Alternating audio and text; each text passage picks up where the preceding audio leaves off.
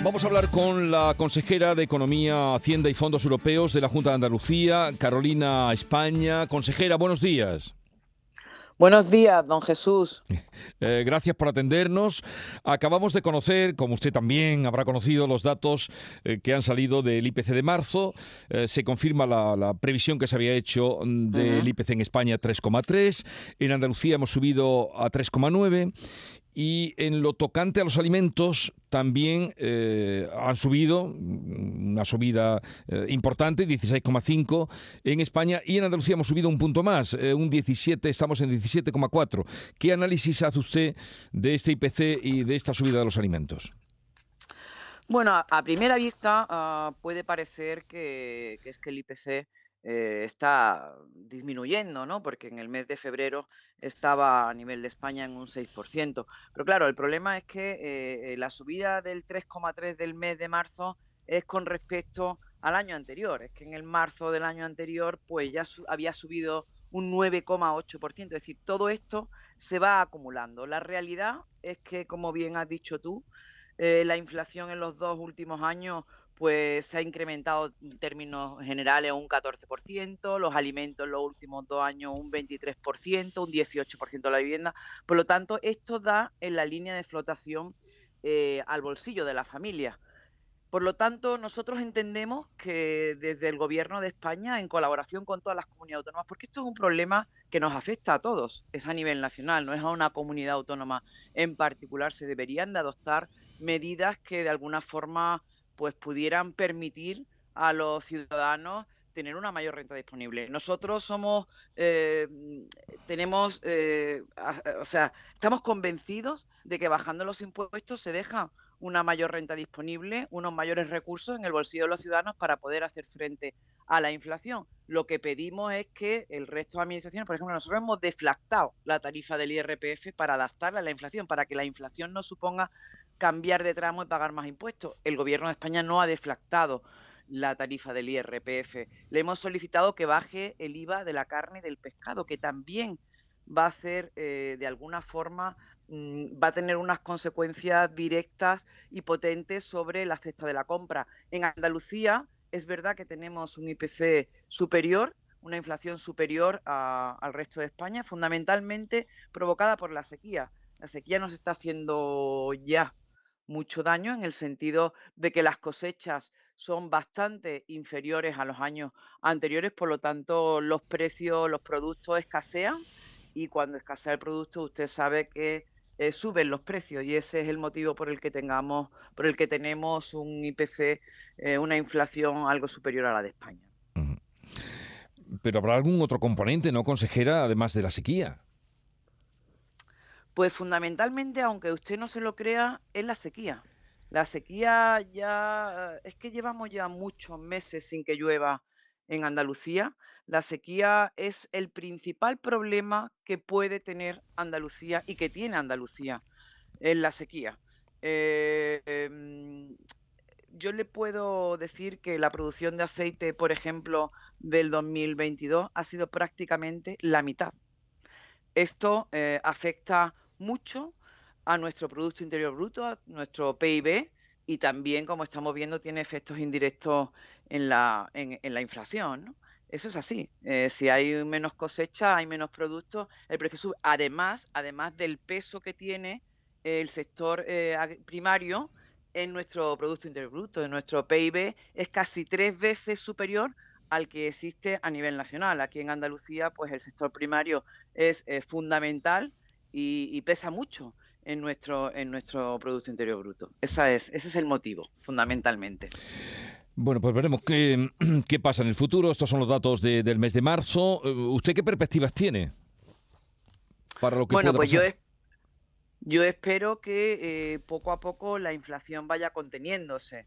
Eh, realmente las medidas que se han adoptado por las autoridades monetarias europeas de subida de los tipos de interés, que por otro lado, claro, esto es que es un equilibrio muy fino, subida de los tipos de interés para contener la inflación y contener la demanda, pero nos hace también que tengamos un mayor gasto en las hipotecas a tipo variable, ¿no? Por lo tanto, bueno, hay que hacer un o sea, hay que tener un equilibrio muy fino para que se vaya solventando esta cuestión. Pero yo espero que en el medio y largo plazo los indicadores hablan de que se vaya conteniendo poco a poco la inflación. Eh, bueno, consejera, otro asunto que eh, quería que nos explicara usted. Eh, ayer la vimos en el Parlamento, en el debate político, y mm, usted también, de usted dependen o de su consejería los fondos europeos. Se habla de que la Junta de Andalucía solo ha ejecutado de manera efectiva un 13% de los 3.199 millones ingresados a cargo de los fondos del Plan de Recuperación, Transformación y Resiliencia. ¿Por qué no se ha ejecutado más? Mm, háganos usted una valoración de lo que se ha ejecutado? Mm, ¿Por qué no se ha ejecutado más? ¿Cuándo se va a ejecutar eh, ese dinero? Bueno, vamos a ver. Em, los fondos de los Next Generation o los fondos del mecanismo de recuperación y resiliencia prácticamente llegaron a final del año 2021.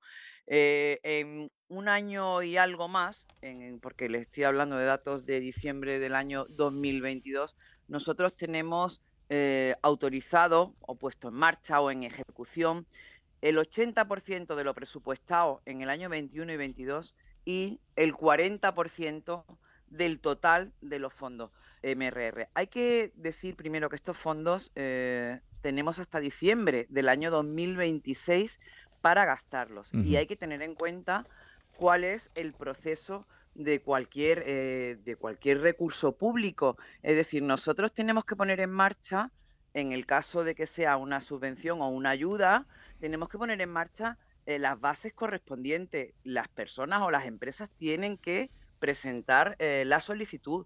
Hay que analizar esas solicitudes, hay que adjudicarlas y luego hay que pagarlas. Entonces, lo que el dato que usted ha dado del 13% es el 13% pagado pagado, pero obviamente tenemos 1.600 millones de euros de los 3.200 que usted ha hablado del total que ha llegado a Andalucía.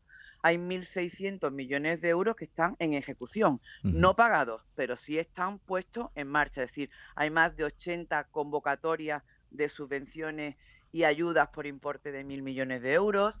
Hay más de 350 millones de euros en licitaciones públicas, es decir, se han puesto en marcha obviamente no está todo el proceso terminado, porque nosotros tenemos que ir cumpliendo los hitos y los objetivos que han sido marcados por el Ministerio y los estamos cumpliendo, pero mm, no hay duda de que todo tiene que estar pagado a 31 de diciembre del año 2026.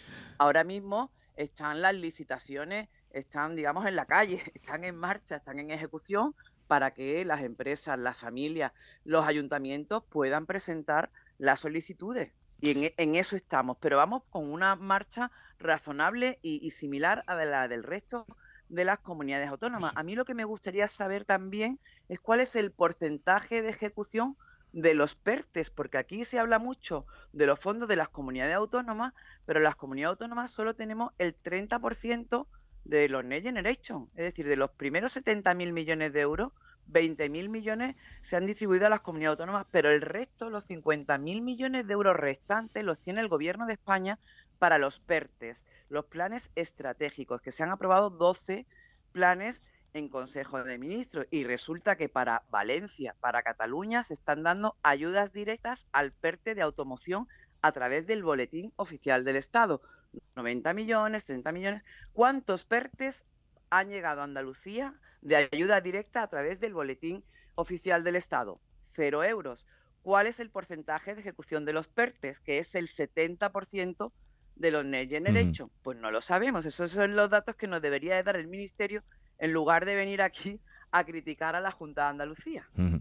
Bueno, pues seguiríamos insistiendo también a ver si conocemos esos PERTES o cuántos van a venir a Andalucía o cuándo van a venir. Entonces me dice usted que de, de los fondos que han llegado a Andalucía, 1.600 millones estarían ya comprometidos, ¿no? Consejera, he creído entender. están en ejecución. En ejecución. Están en ejecución, están autorizados o puestos en marcha. Es decir, están en la calle todavía no están eh, mm, pagados, como usted ha dicho. Y ejecutados, eso es. Bien, eh, otro asunto. Esta semana eh, entró ya en, vigor la campaña de la renta del IRPF y hay unos tramos específicos de la Junta de Andalucía, usted apuntaba ya, la aplicación de la deflactación con respecto a la subida del IPC, pero también algunas deducciones concretas que sobre todo los oyentes a la hora de hacer su declaración deben tener en cuenta. ¿Cuáles son las deducciones específicas que se pueden hacer eh, quienes hagan la declaración en Andalucía?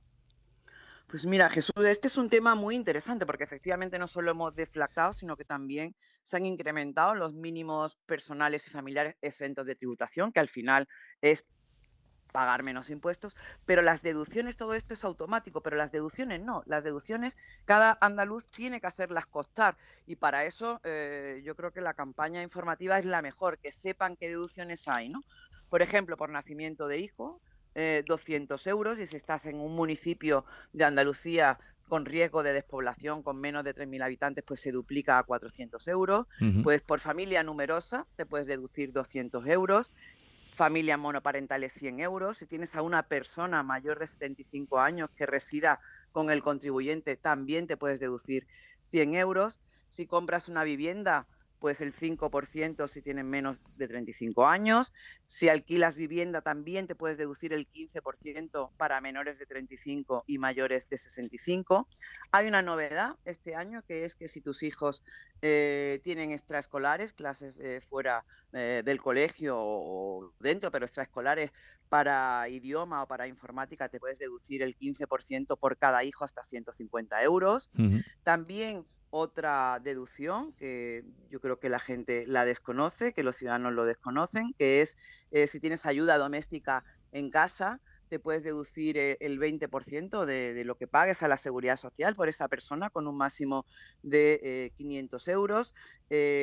también si haces donaciones para la conservación del medio ambiente, si has comprado acciones de una sociedad, una empresa andaluza, te puedes deducir el 20%. Esto es para bueno, que los inversores eh, inviertan en las empresas andaluzas. ¿no? En fin, son un conjunto muy amplio de deducciones que el contribuyente tiene que conocerlas para poder aplicarlas, ¿no? porque en definitiva nosotros cuando aprobamos estas medidas lo que queremos es eh, beneficiar al contribuyente, a los andaluces y que paguen menos impuestos, que es el objetivo último de este gobierno de Juanma Moreno.